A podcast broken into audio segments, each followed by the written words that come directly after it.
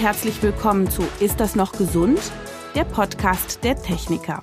Ich bin Dr. Jael Adler, Ärztin mit eigener Praxis in Berlin und heute sprechen wir über einen ganz bestimmten Ernährungstrend. Es geht um das Thema High Protein. Egal wohin man momentan im Supermarkt schaut, überall stehen sie diese Lebensmittel mit einer extra Portion Protein. Ich frage mich, was klappt aber vielleicht doch einfach über die Ernährung und wann muss man wirklich mit Pulvern, Kapseln oder Nahrungsergänzungsmitteln insgesamt nachhelfen? Darüber spreche ich heute mit unserem Gast, Dr. Hans Braun. Er ist Sport- und Ernährungswissenschaftler und Leiter der Abteilung Sporternährung im Institut für Biochemie an der Deutschen Sporthochschule Köln. Und jetzt geht's los. Hallo, Herr Dr. Braun, herzlich willkommen. Vielen Dank, dass Sie sich die Zeit für uns nehmen. Hallo, schön dabei zu sein. Ich freue mich auf das Gespräch. Wir reden heute über Ernährung, über Sport und ganz besonders auch über Proteine. High Protein ist ja was, was auf ganz vielen Produkten im Supermarkt auch draufsteht. Ist schon ein richtiger Hype. Wer sollte denn solche Produkte kaufen? Ja, das ist natürlich eine schwierige Frage dahingehend, weil im Prinzip kriegen wir genügend Protein über mehr oder weniger die Lebensmittel, die wir essen. Und es gibt jetzt nicht zwingend eine Gruppe, die diese Produkte benötigt. Zumal High Protein ja nicht unbedingt bedeutet, dass dann nur Protein drin ist und nicht auch noch andere Nährstoffe. Da kann auch viel Zucker oder viel Fett in dem Lebensmittel sein. Das heißt also, man muss ja schon genau gucken, wie ist die Zusammensetzung des Lebensmittels und ist es wirklich für mich relevant in einer Phase, in der eventuell mehr Protein benötigt wird. Also die Proteinriegel, ich finde, die schmecken manchmal schwierig. Die haben so einen komischen Nachgeschmack ganz oft, weil da auch Süßstoff, finde ich, drin ist, weiß ich nicht und wie Sie so sagen, auch Fett. Und dann gibt's aber noch so Shakes und Joghurt und dann gibt es auch Pulver, die man kaufen kann für Sport, zum Abnehmen, fürs Leben. Können Sie uns da so ein bisschen mal so einen Leitfaden geben? Also was ist denn in diesen Produkten drin und an wen richten die sich? Oder ist das so alles so eigentlich Werbung? Also es ist sicherlich sehr stark beworben. Und was in den Produkten tatsächlich drin ist, das liegt ja in der Produktentwicklung des Herstellers. Da gibt es ja keine Vorgabe. Protein scheint äh, im Marketingkonzept verschiedener Unternehmen irgendwie gerade ein absolutes Muss zu sein, dass man da auf jeden Fall mitspielt. Im Prinzip gibt es nicht viele Personen, die auf diese Produkte zurückgreifen müssen, ist sowieso relativ, aber da einen Vorteil davon haben. Es gibt einfach im Sport, erst recht im Leistungssportphase mit einem höheren Proteinbedarf und den kann man durch solche zusätzlichen Produkte auch zielgerichteter decken. Oft ist es dann organisatorisch einfacher. Aber das ist ja genau die Kunst, dass wir als Konsumenten im Bereich Sport, aber auch außerhalb erkennen, was liefern mir die Produkte an Gutem, aber was vielleicht auch nachteilig. Nur als Beispiel, es gibt eben Riegel, die durchaus genauso viele Kalorien, also Energie haben wie ein Schokoriegel. Die haben zwar dann vielleicht mehr Protein, aber sie haben auch sehr viel Zucker und Fett. Und die Energie muss ich verbrennen. Und wenn ich im Fitnessstudio bin und esse den Proteinriegel in dem Glauben, ich nehme dadurch ab, was de facto ja nicht möglich ist, sondern leider nur durch Sport, dann ist das natürlich durchaus vielleicht ein klassisches Eigentor, wenn es um solche Produkte geht. Es gibt ja äh, Richtwerte, wie viel Eiweiß man zu sich nehmen sollte. Gibt es da Zahlen? die wir für unseren Alltag gleich mal verwenden können? Genau. Manche werden da jetzt einen Taschenrechner benötigen. Nichtsdestotrotz, wenn Sie Ihr Körpergewicht nehmen und das mit 0,8 multiplizieren, also bei 60 Kilo mal 0,8 sind wir bei 48 Gramm. Das ist laut Deutsche Gesellschaft für Ernährung eine Menge an Protein, die pro Tag ausreicht für eine Person, die nicht besonders aktiv ist, muss man dazu sagen. Also bisschen Freizeitsport, wenig körperliche Aktivität. Lass uns das aufrunden auf 50 Gramm. Das soll reichen. Da sind auch schon Sicherheitszuschläge drin. Das heißt also, laut den Studien, auf die sich da berufen werden, reicht vielen Personen auch weniger. Aber damit wir alle genug haben, werden die Empfehlungen so ausgelegt, dass es sogenannte Sicherheitszuschläge gibt und die beinhalten schon diese 0,8 Gramm. Und Sie wissen ja, die Diskussion ist aber schon, dass das ja eigentlich eine viel zu gering angesetzte Empfehlung ist. Und wenn man jetzt Social Media folgt, da würde man dann auch zwei Gramm pro Kilogramm Körpergewicht empfohlen bekommen. Das heißt, wenn jemand 60 wiegt, dann müsste man 120 Gramm Eiweiß am Tag essen. Das wird dann schon schwieriger. Ich habe das auch mal getrackt. Ich habe so eine App und da habe ich mein Essen gewogen und dann hat mir dann äh, das System gesagt, wie viel Eiweiß ich da zu mir genommen habe. Und das ist nicht so einfach, immer da drauf zu kommen, gerade auch wenn man vielleicht nur zweimal am Tag isst. Ist das nicht bisschen wenig? Ist das nicht vielleicht so gerade, damit wird man vielleicht nicht krank, aber richtig gesund wird man auch nicht und Muskeln aufbauen wird man unbedingt auch nicht. Und wenn man alt ist oder krank ist oder Stress hat, dann hat man doch vielleicht auch mehr Bedürfnisse, oder? Also auf jeden Fall ist es eine flexible Geschichte, die ja jetzt in dem Fall auch wichtig, die Deutsche Gesellschaft für Ernährung dann schon eher für eine Gruppe mit moderater körperlicher Aktivität anspricht oder auch formuliert. Für ältere 60 plus Senioren haben sie das schon mal erhöht auf ein Gramm pro Kilogramm Körpergewicht. Da wird sicherlich noch einiges in Bewegung sein, auch wenn es um Sarkopenie geht, also Muskelverlust im Alter, kann man damit mehr Protein eventuell helfen, das Ganze zu reduzieren. Ganz wichtig vielleicht, wenn es um die Beurteilung dann auch geht, mehr Protein, vielleicht mehr Kraft, mehr Muskulatur. Das muss immer im Konzert mit dem Training stattfinden. Nichtsdestotrotz, das, was Sie gerade angesprochen haben, im Sport, und da ist immer die Frage, wie wir Sport definieren, aber für Leistungssport gelten dann schon Empfehlungen von 1,2 bis 2,0 Gramm pro Kilogramm Körpergewicht. Und selbst da gibt es in manchen Foren auf Social Media auch Personen, die 2,5 bis 3 Gramm empfehlen. Aber da gibt's dann aus meiner Sicht keine Literatur, keine Studie für, die das wirklich unterstützt, außer eben Anekdoten und einzelne Fälle, die das äh, berichten. Aber das heißt also, eine Person mit 60 Kilo, die kann zwischen 50 und 120 Gramm Protein an Bedarf haben oder an Zufuhrempfehlungen und je höher die Zahl, desto schwieriger kann das natürlich werden, über normale Lebensmittel zu erreichen. Mhm. Wobei, wenn jemand zwei Gramm Protein braucht pro Kilogramm Körpergewicht, dann gehen wir auch davon aus, dass diese Person viel Sport treibt. Und wenn mhm. jemand viel Sport treibt, dann bezweifle ich, dass man nur zweimal am Tag essen kann, um seinen Kalorienbedarf zu decken. Und da sehen wir schon eine sehr enge Beziehung zwischen Mehr Kalorien bedeutet auch automatisch eine höhere Proteinzufuhr, sodass im Regelfall die meisten das ganz gut hinkriegen. Mhm. Und wir haben ja gerade eben über die Riegel und Shakes äh, gesprochen. Unterscheiden die sich denn von den natürlichen Proteinquellen sehr? Also ist da mehr Protein drin? Ist es wurscht, woher wir unser Protein nehmen? Der Gehalt hängt natürlich vom Hersteller ab. Also da gibt's ja diese 30 oder 50 Prozent Riegel. Das bedeutet im Regelfall 30 Gramm Protein auf 100 Gramm Riegel oder 50 Gramm, wobei dann das Riegelgewicht ja entscheidend ist. Und bei Pulvern haben wir ja 80 Prozent teilweise Proteinanteil und eine geringe Menge dann vielleicht noch Maltodextrin, also ein Kohlenhydrat. Das ist herstellerabhängig. Und nichtsdestotrotz, dieses Protein in diesen Produkten kommt aus der Natur synthetisch muss ja auch nicht immer gleich negativ sein, aber im Endeffekt ist Molkeeiweiß in einem Riegel oder in einem Pulver, was dann als Whey Protein zum Beispiel verkauft wird, ist ja Bestandteil der Milch. Und äh, auch Casein oder eben Erbseneiweiß oder auch andere pflanzliche Eiweißquellen stammen aus der Natur, sind eben Konzentrate oder Hydrolysate, also ist schon mal ein bisschen aufgespalten. Und daraus werden dann weitere Produkte gemacht. Das kann den Vorteil bringen, dass ich dann weiß, ich habe eine definierte Proteinmenge und es ist oft schwieriger, das über Lebensmittel umzusetzen. Klassische Milchprodukte sind zum Beispiel Magerquark, Skier, Hüttenkäse, die sehr proteinreich sind.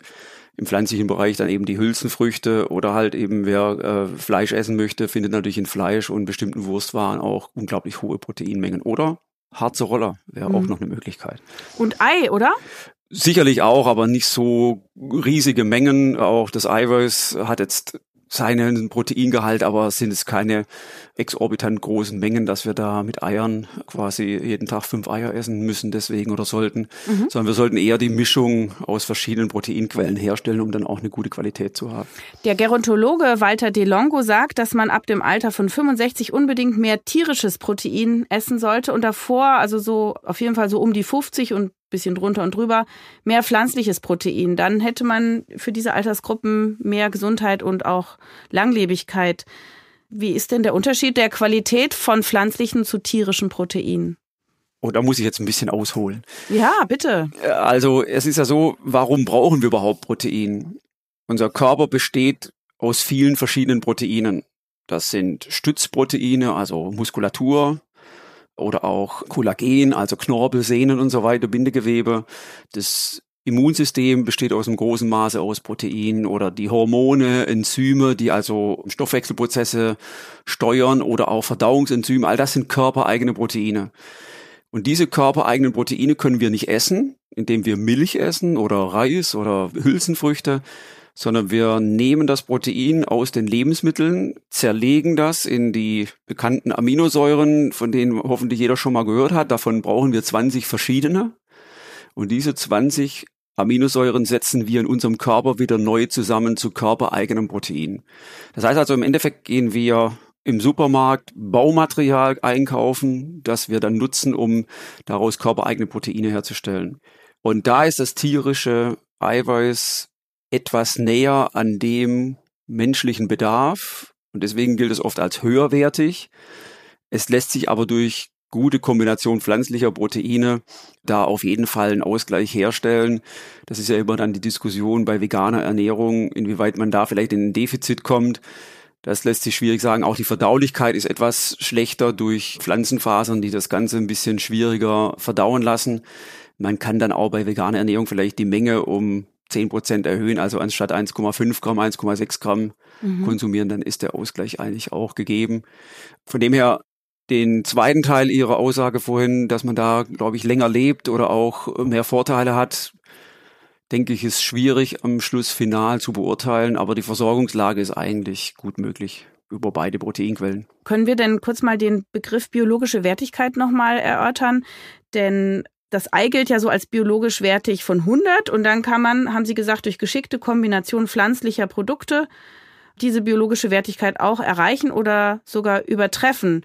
Und danach muss man wohl gehen. Stimmt das? Oder wie würden Sie sagen, soll man seine Pflanzenkost zusammenstellen, um genauso erfolgreich Eiweiß zu sich zu nehmen, wie wenn man tierische Produkte isst, aber da eben diesen ethischen Aspekt hat oder eben auch die Arachidonsäure, das ist ja auch eine entzündungsfördernde Fettsäure aus dem Fleisch, die ja jetzt auch in großen Mengen nicht so super ist. Also wenn wir mehr auf pflanzliches Eiweiß setzen wollen, worauf müssen wir da achten?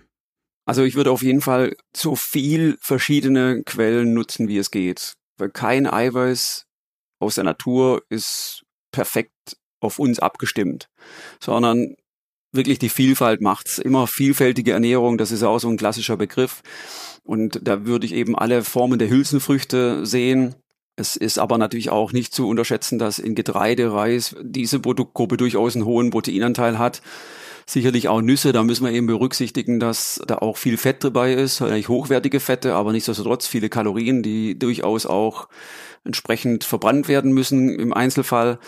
Das heißt also, dass die Vielfalt gegeben ist und dann könnte man natürlich schon aufwendig berechnen, wie sind die Aminosäuremuster, also das heißt, wie ist das Protein zusammengesetzt aus den pflanzlichen Lebensmitteln, das nennt man dann Aminosäuremuster. Und da hat sich eigentlich, würde ich sagen, der Begriff biologische Wertigkeit, der geht in eine ähnliche Richtung, aber von einem sogenannten Amino Acid Score abgelöst. Das heißt also, es geht darum, dass wir eine bestimmte Menge an einzelnen Aminosäuren über die Nahrung aufnehmen und die dann in Summe letztendlich wahrscheinlich ausreichend sind. Aber wo der ideale Bedarf liegt des Einzelnen, das lässt sich wahrscheinlich zumindest nicht so schnell feststellen, sondern das ist etwas, was etwas komplexer ist und so gesehen Vielfalt, die absolute Menge mhm. erstmal erklären und dann über vielfältige pflanzliche Lebensmittelauswahl das erreichen. Alle schwören auf eine ausgewogene Ernährung. Aber was bedeutet das eigentlich? Das TK Ernährungscoaching hilft dir, deine Ernährung gesund umzustellen und liefert dir dazu auch gleich die passenden Rezepte und Speisepläne. Klingt interessant? Weitere Infos dazu findest du auf tk.de unter dem Suchwort Ernährungscoaching. Und wie viel Eiweiß kann man so pro Mahlzeit zu sich nehmen, also aus dem Speisebrei herauslösen? Gibt es da auch vielleicht Empfehlungen, was man pro Mahlzeit dann für einen Bedarf hat? Ja, also in der Tat für die Normalbevölkerung kenne ich da keine Zahlen. Im Sportbereich, also im Sportkontext, geht es auch darum, Proteinsynthese wieder anzuregen. Durch Training zerstören wir körpereigene Proteine. Es geht darum, das Ganze wieder auch anzuregen. Und da hat sich so eine Größenordnung von 20 bis 30 Gramm Protein in Anlehnung an ein Training als eine gute Menge dargestellt, um diese Proteinsyntheserate anzulegen, um diese Proteinsyntheserate zu optimieren. Mhm. Nichtsdestotrotz, alles Protein wird quasi aufgenommen. Ich kann jetzt natürlich nicht beurteilen, wenn jemand jetzt ein Kilo Protein am Tag isst, dann kann gut sein, dass wir nicht alles resorbieren, aber im Großen und Ganzen wird das aufgenommen und alles, was zu viel ist, geht in den Energiestoffwechsel ein und wir können auch durch zu viel Protein natürlich auch übergewichtig werden. Weil am Schluss ist es ein Energieträger, den wir, wenn wir nicht verbrennen, dann in Fett umgewandelt wird und für schlechte Zeiten dort abgelegt. Es gibt Kombinationen aus Aminosäuren, die im Sportbereich sehr beliebt sind als Nahrungsergänzungsmittel. Zum Beispiel Arginin, Davon weiß ich jetzt, dass es auch die Durchblutung der Muskulatur zum Beispiel verbessern kann. Das Glycin, das muss irgendwas auch neurologisch für Effekte haben. Dann das Taurin wurde eine Weile jetzt ganz schön auch in den Medien empfohlen. Und das Kreatin, das nehmen auch viele Sportler. Gibt es da zu diesen Sachen eine Empfehlung oder ist das auch Marketing? Meiner Kenntnis nach gibt es keine Empfehlung zu isolierten Aminosäuren hinsichtlich besonderer Bedarfe wenn es jetzt erstmal um die Grundversorgung geht. Da sprechen wir wirklich allgemein von Proteinen und wir gehen davon aus, dass bei einer Mischkost oder auch eben bei einer pflanzlichen Kost mit einer guten Auswahl dann alle Aminosäuren verfügbar sind. Kreatin ist ja nochmal ein bisschen spezieller, weil es ja dann ein Teil des Kreatinphosphats ist, ist ja für sich keine Aminosäure. Da gibt es Empfehlungen, aber das ist dann wirklich nur für bestimmte Sportarten in bestimmten Situationen relevant. Da spricht die Europäische Behörde für Lebensmittelsicherheit so von drei Gramm pro Tag, die hilfreich sein könnten. Da ist sicherlich dann vielleicht nochmal eine spezifischere Empfehlung möglich. Da Taurin jetzt keine essentielle oder keine Aminosäure ist, die für den menschlichen Organismus zwingend notwendig ist, wüsste ich jetzt nicht, wo es da Empfehlungen gibt, dass es einen besonderen Effekt hat, dass es Bestandteil von Energy Drinks ist. Das ist so, ja, aber ich kann zumindest nicht erklären, ob das irgendeinen Effekt dann auch wirklich tatsächlich hat oder hier die Marketing-Schiene wieder stärker wiegt als der physiologische Nutzen. Das Kreatin, das die ganzen Jungs nehmen, so vom Fitnessstudio und so, das kann ja auch der Körper so zusammensetzen. Ne? Das ist genau, ja also das läuft nicht klassisch unter irgendeiner Aminosäure, sondern das ist eben Kreatinphosphat, ist ein energiereiches Zwischenprodukt in der Zelle, aus der wir nochmal Energie gewinnen, um schnell die Muskelkontraktion quasi zu befeuern und da auch schnell zu regenerieren und höhere Kreatinphosphatgehalte in der Muskulatur ist bei wiederholenden Sprintbelastungen interessant. Eishockeyspieler zum Beispiel profitieren davon, weil sie schnelle, viele Sprints haben. Kann sein, dass es auch im Fußball relevant ist, aber dann berichten wieder andere, dass sie dadurch vielleicht einen erhöhten Muskeltonus haben, also eine erhöhte Anspannung in der Muskulatur. Aha. Vielleicht Verletzungen. Am Schluss läuft es darauf hinaus, dass man da sehr vorsichtig sein sollte und diese drei bis fünf Gramm am Tag auch nicht überschreiten sollte, nicht nach dem Motto viel hilft viel, alles rein damit. Aber es wird auch diskutiert, dass es Muskelhypertrophie anregt und das ist natürlich für den einen oder anderen Pumper spannend. ja, also warum erleben die Proteine so einen Hype aktuell? Also ich, ich höre so ein bisschen raus, ne, so die, die Studienlage ist noch sehr gemischt. Nein, also de facto ist er so, wir brauchen Protein absolut zum Leben. Mhm. Nur die Menge, die wir benötigen, die erreichen wir, würde ich jetzt mal sagen, für Deutschland bei dem fast 24-7 geöffneten Supermärkten problemlos. Okay. Wir essen genug, wir haben genug zu essen, wir kriegen mit, dass es andere gibt, die nicht genügend haben. Aber bei uns ist auf jeden Fall da keine Versorgungslücke, keine Herausforderung, kein Problem. Und äh, nichtsdestotrotz, im Sport gibt es vielleicht höhere Bedarfe, aber auch die können wir decken.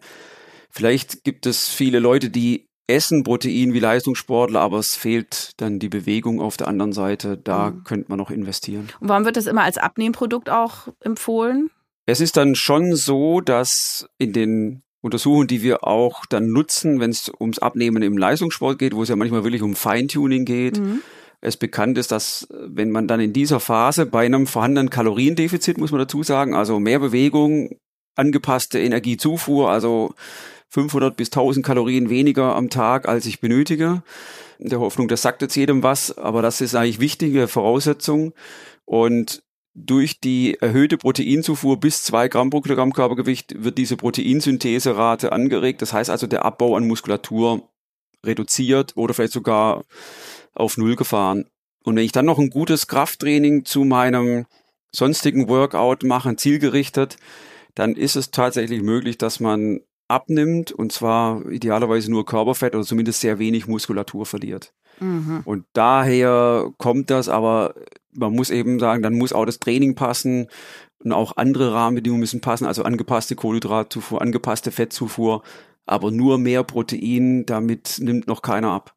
Die meisten von unseren Hörerinnen und Hörern sind ja jetzt keine Profisportler, sondern eher so wahrscheinlich Freizeitsportler, Gesundheitssportler, machen vielleicht eine schöne Mischung aus Ausdauer und Kraft und vielleicht auch einfach nur eine Powerwalk.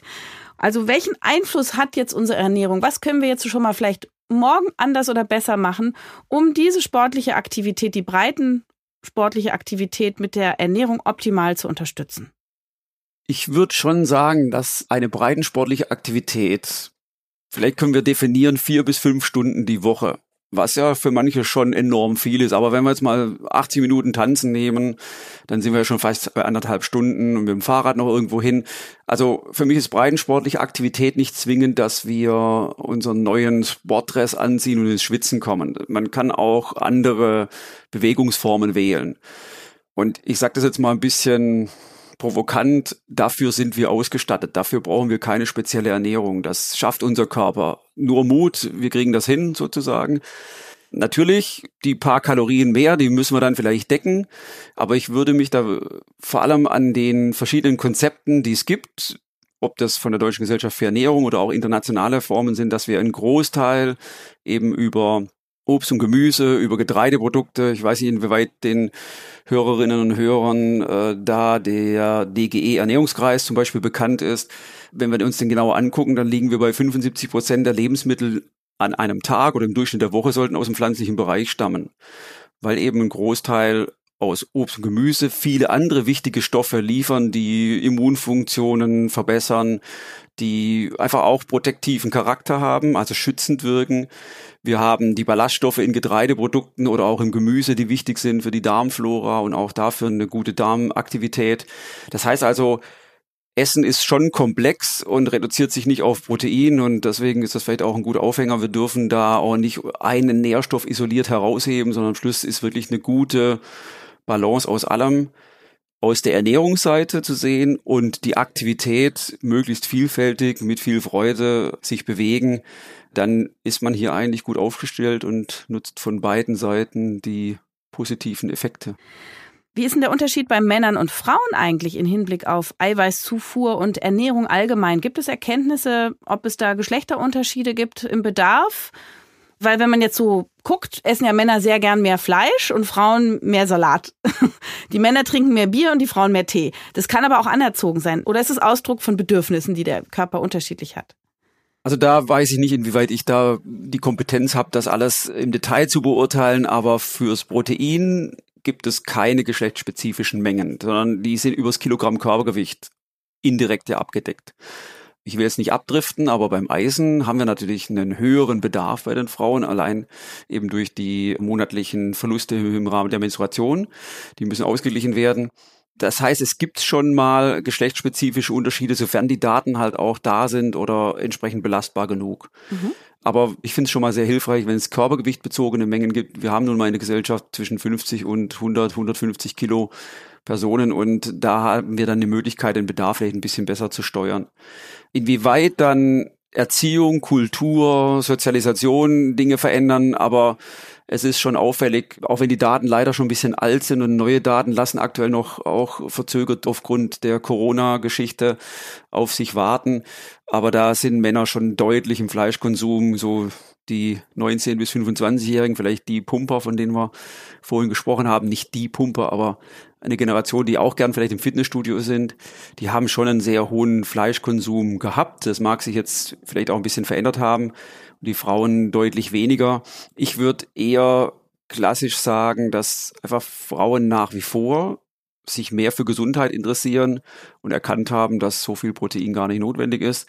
Aber sicherlich ist der Stoffwechsel junger Männer vielleicht auch nochmal mehr auf Hypertrophie ausgelegt und da vielleicht dann ein höherer Proteinbedarf äh, sinnvoll, aber das heißt nun lange nicht, dass man eben jeden Tag drei Schnitzel benötigt.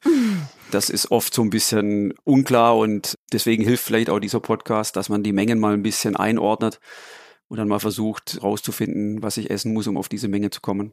Jetzt sind an Ihrer Sporthochschule aber natürlich richtige Leistungssportler. Also ab welcher Menge Sport braucht man wirklich mehr Protein? Also wir haben einige Leistungssportler an der Sporthochschule, aber es sind erstmal Studierende, die wollen Sportwissenschaften studieren. Die können alle Sport, sind auch sehr aktiv, aber nur ein Teil unserer Sportler taucht tatsächlich bei Olympischen Spielen mal auf, aber es ist nur, weil diese Gruppe dann auch Interesse hat am Sportstudium. Nichtsdestotrotz ein spannendes Sportstudium und aufgrund dessen ist es so, nicht jeder wird den hohen Proteinbedarf tatsächlich haben. Ich würde es eher andersrum sehen. Wir haben auch mit Olympiakadern zu tun. Also unsere Abteilung betreut auch zum Beispiel den Olympiastützpunkt Rhein-Ruhr in Essen oder haben wir mit dem Olympiastützpunkt Rheinland in Köln zu tun. Und da haben wir dann schon Athleten, die in bestimmten Phasen des Jahres eine sehr intensive Trainingsbelastung haben von 20, 30 Stunden die Woche. Also will ich sagen, kein Fulltime-Job, aber auf jeden Fall sehr viel Training. Manchmal ist es sehr aufwendiges Training, was viel Zeit benötigt. Man wird nicht 30 Stunden all out, also mit voller Leistung trainieren können. Das schafft der Körper dann auch nicht. Aber nur als Beispiel, ich hatte viele Jahre, liegt es zurück, mit einer Marathonläuferin zu tun, die hatte in einem Trainingslager pro Tag 40, 45 Kilometer um Grundlagentraining zu laufen. Und dann wird auch für diese Ausdauerathletin der Proteinanteil höher sein, weil sie muss ja auch Zellen erneuern und regenerative Prozesse anregen. Und deswegen ist auch Proteinzufuhr im Sport keine fixe Größe, 1,7 Gramm oder 8 oder 2,0, sondern es unterliegt auch einer Form der Periodisierung.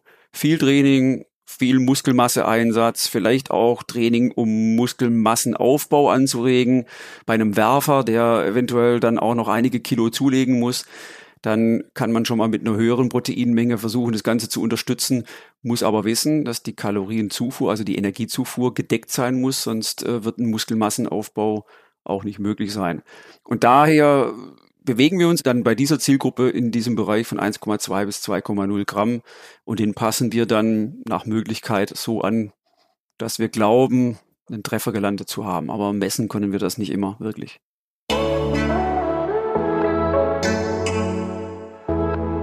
Die Techniker macht den Mythencheck. Mythos Nummer eins: Alle Proteinprodukte sind gesund. Ja, das lässt sich natürlich nicht pauschal sagen, weil eben Proteinprodukte viele andere Stoffe beinhalten, die nicht zwingend gesund sind, zumal ja nicht geklärt ist, was gesund ist. Generell, aber nichtsdestotrotz, ich würde da sehr genau darauf achten, was ich kaufe und ob ich das wirklich benötige. Mythos Nummer zwei. Wer Muskeln aufbauen will, muss nach dem Training einen Proteinshake trinken.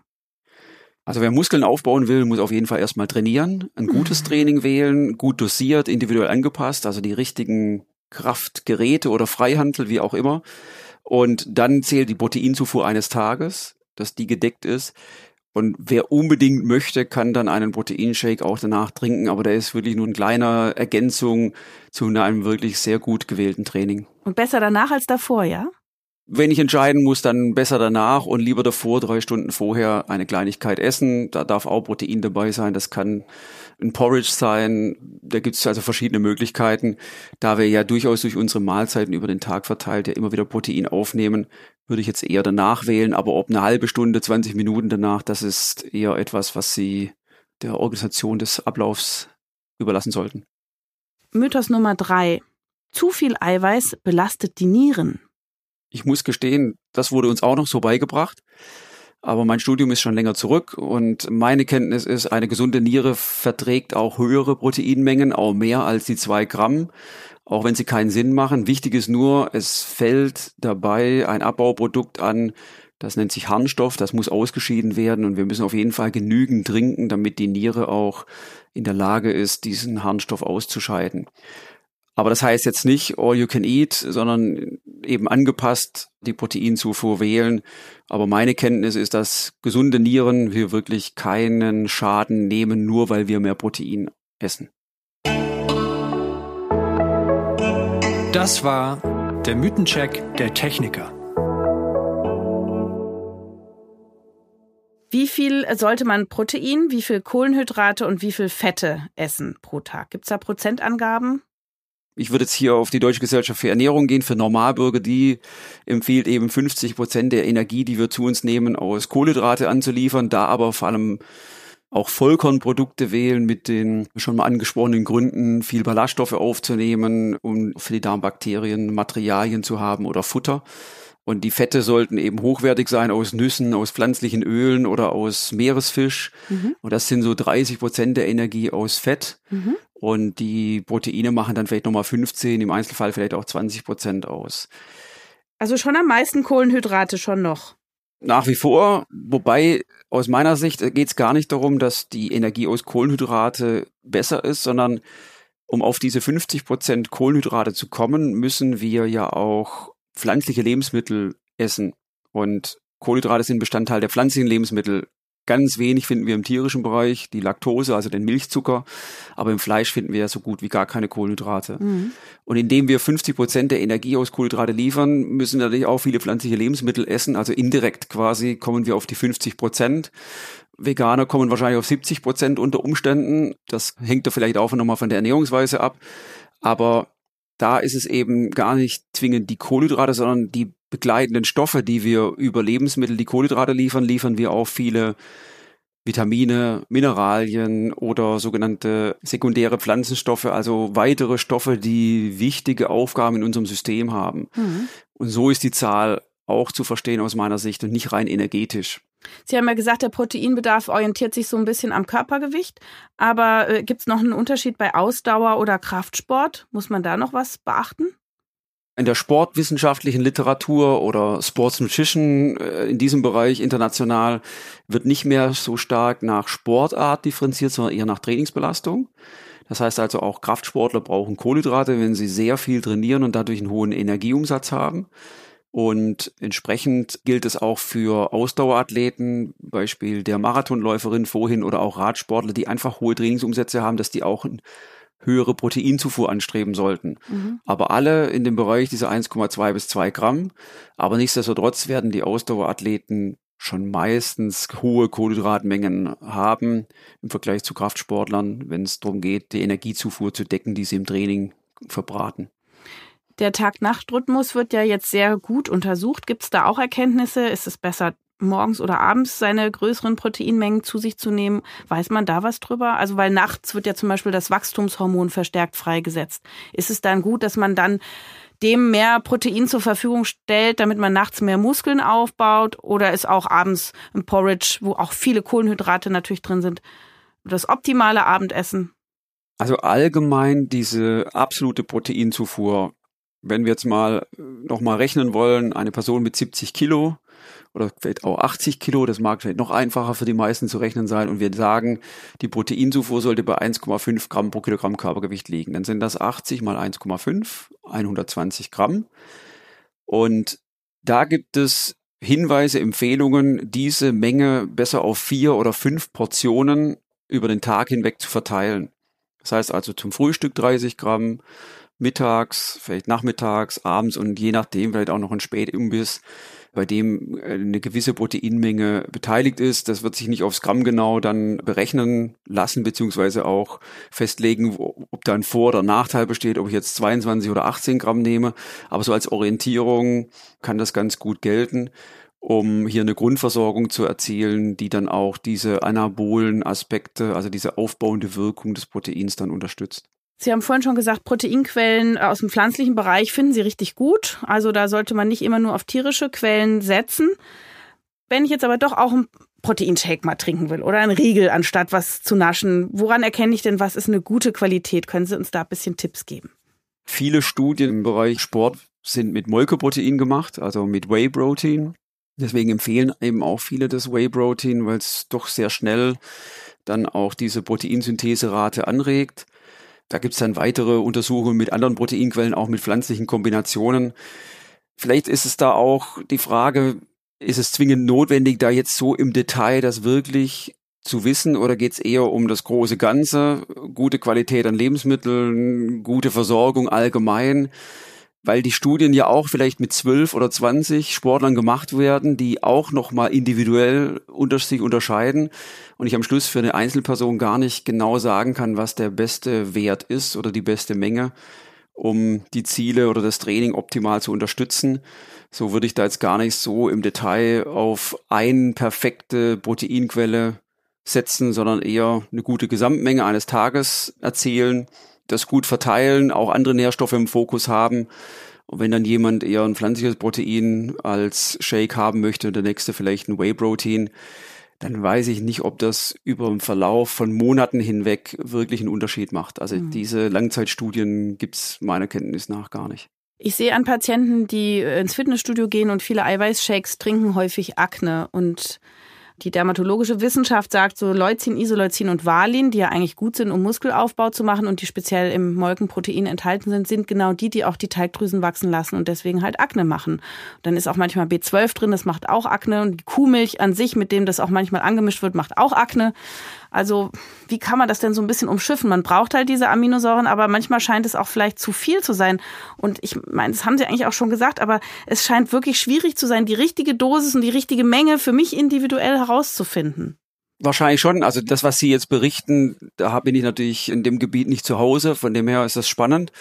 Das zeigt einfach, viel hilft, viel ist keine Strategie. Mhm. Und äh, wenn wir jetzt eben wie vorhin schon mal sagen, wir sind nicht im Leistungssport zu Hause bei den meisten unserer Zuhörerinnen und Zuhörern, dann werden 1,2 bis 1,5 Gramm Protein schon weit über deren Bedarf liegen. Mhm. Wenn sie vier, fünf, sechs Stunden Sport die Woche machen, sind die damit locker gut versorgt.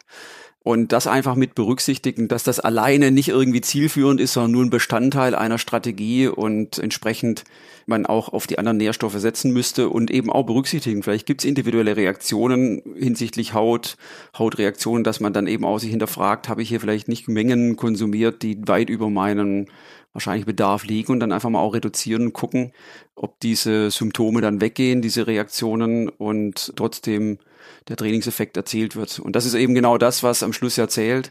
Wir haben in der Literatur oft nur einen groben Rahmen. Wir haben Orientierungswerte, aber dieses Feintuning, diese Optimierung auf den Einzelnen, das ist ja dann auch ein Prozess, der doch viel Zeit und Aufwand manchmal bedeutet. Mhm. Und was passiert, wenn wir jetzt wirklich aus Versehen mal wirklich zu viel Eiweiß zu uns nehmen, vielleicht über eine längere Zeit? Gibt es da Risiken? Also wie ich vorhin schon mal gesagt, ich kenne keine jetzt direkten Risiken, zum Beispiel hinsichtlich Nierengesundheit.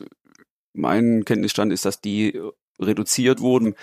Zwar, es ist immer noch eine Belastung für die Niere und das sollte man auch nicht einfach unnötig machen. Ich würde eher das Risiko sehen, dass wir durch die hohe Proteinzufuhr ja auch mehr Kalorien aus diesem Nährstoff zu uns nehmen und wir verdrängen damit die Zufuhr anderer Nährstoffe, was dann Ungleichgewicht in der Nährstoffzufuhr allgemein bedeuten kann, weil wir dann vielleicht weniger Getreideprodukte essen oder weniger Obst und Gemüse und das hat in der Konsequenz dann vielleicht eine schlechtere Versorgung anderer wichtiger Nährstoffe. Können Sie uns nochmal die Grundprinzipien gesunder Ernährung für Normalos und krasse Sportler sagen? Also ich würde sagen, beide haben ein sehr ähnliches Grundprinzip. Vielfalt, Fokus auf Grundnahrungsmittel, wenig verarbeitete Lebensmittel, auch mal wieder lernen zu kochen oder mit Lebensmitteln umzugehen und sich was selbst zu kreieren ist total spannend und vor allem auch sehr attraktiv vom Geruch her und mit Gewürzen arbeiten. Das kostet Zeit, die nehmen sich leider viele Menschen nicht, aber ich finde auch, dass gemeinsames Kochen unglaublich viel sozialen Charakter hat und auch mehr ist als nur Nahrungszufuhr und Kalorien. Und eben diese Empfehlung, die viele kennen, fünf am Tag, five a day, also fünf Hände voll Obst und Gemüse, die gilt für Leistungssportler wie für Normalos. Nur der Leistungssportler wird aufgrund seiner höheren Trainingsbelastung mehr Energie benötigen, wird diese meistens dann über die Gruppe Getreide, Getreideprodukte, Kartoffeln, Reis, Nudeln in Mengen essen, die sich manche Normalos nicht vorstellen können. da kommen also Profi-Radfahrer auf manchmal 700, 800 Gramm Kohlenhydrate am Tag, während die Normalos bei 200 Gramm liegen. Das ist also der Faktor 4 spielt da eine Rolle. Das sind also Berge an Nudeln, Reis oder mm. Bananen. Äh, da mm. ist es schon Wahnsinn, was der ein oder andere wegfuttert. Und was ist Ihr optimaler Abnehmtipp? Also wenn ich jetzt Gewicht verlieren will, wie mache ich es am besten? Mehr bewegen. Okay. Aber dann habe ich auch mehr Hunger. Also abnehmen ist immer Verzicht. Also äh, wir haben es ja auch geschafft, vielleicht jährlich zwei Kilo zuzunehmen und in zehn Jahren sind das 20 Kilo und dann dürfen wir nicht erwarten, dass wir diese 20 Kilo in acht Wochen reduzieren, sondern es bedarf einer Strategie. Im Sport gehen wir von ein bis zwei Kilo im Monat aus. Also in Ruhe abnehmen, dass sich der Körper da auch anpassen kann. Ich würde jetzt jemand, der in der Richtung Lust und Laune hat, alle Bewegungsformen erlaubt und die erstmal integrieren auch zur Förderung des Herz-Kreislauf-Systems und dann aber auch noch ein zielgerichtetes Krafttraining, Fitnesstraining. Das kann aber auch ein Stabi-Training sein. Das heißt also mit eigenem Körpergewicht Liegestütze, Sit-ups, solche Dinge, vielleicht auch in der Gruppe irgendwo ein Zirkeltraining, einfach mehr Bewegung in das System bringen, weil im Alltag passiert da nicht viel. Wir müssen das schon in unserer Freizeit aktiv angehen. Und dann hilft natürlich in der Ernährungsseite darauf zu achten, dass sicherlich Zucker oder Fette nur in Maßen konsumiert werden, weil die doch sehr viel Energie liefern und dann meistens sozusagen direkt auf der Hüfte landen. Boah, Herr Dr. Braun, da bin ich aber froh, dass ich heute schon joggen war. Sonst hätte ich jetzt die ganze Zeit ein schlechtes Gewissen gehabt. Das ist auch super und ich versuche das jetzt gleich noch nachzuholen. Ja, sehr gut. Also ich möchte mich sehr bedanken. Das waren ganz, ganz tolle Tipps und Erklärungen und auch, ja, irgendwie ist ganz entspannend mit Ihnen zu sprechen, weil Sie so ein bisschen einen wegbringen von diesen Hypes und was muss man noch alles machen. Sie haben das auf so was ganz anwendungsfreundliches runtergebrochen. Das finde ich irgendwie entlastend und motivierend zugleich. Also Dankeschön dafür. Gerne und ich hoffe, können viele was mit anfangen. Das war's für heute. Wenn du uns bei Spotify hörst, freuen wir uns, wenn du noch an unserer kleinen Umfrage teilnimmst. Ansonsten erscheint die nächste Folge von Ist das noch gesund in einem Monat. Um sie nicht zu verpassen, folge uns einfach in deiner Podcast-App. Wenn dir unser Podcast gefällt, hinterlasse uns außerdem gerne eine Bewertung. Und bei Fragen, Kritik oder Themenvorschlägen erreichst du uns unter podcast.tk.de oder auf den Social-Media-Kanälen der Techniker. Danke dir fürs Zuhören und bis zum nächsten Mal. Tschüss!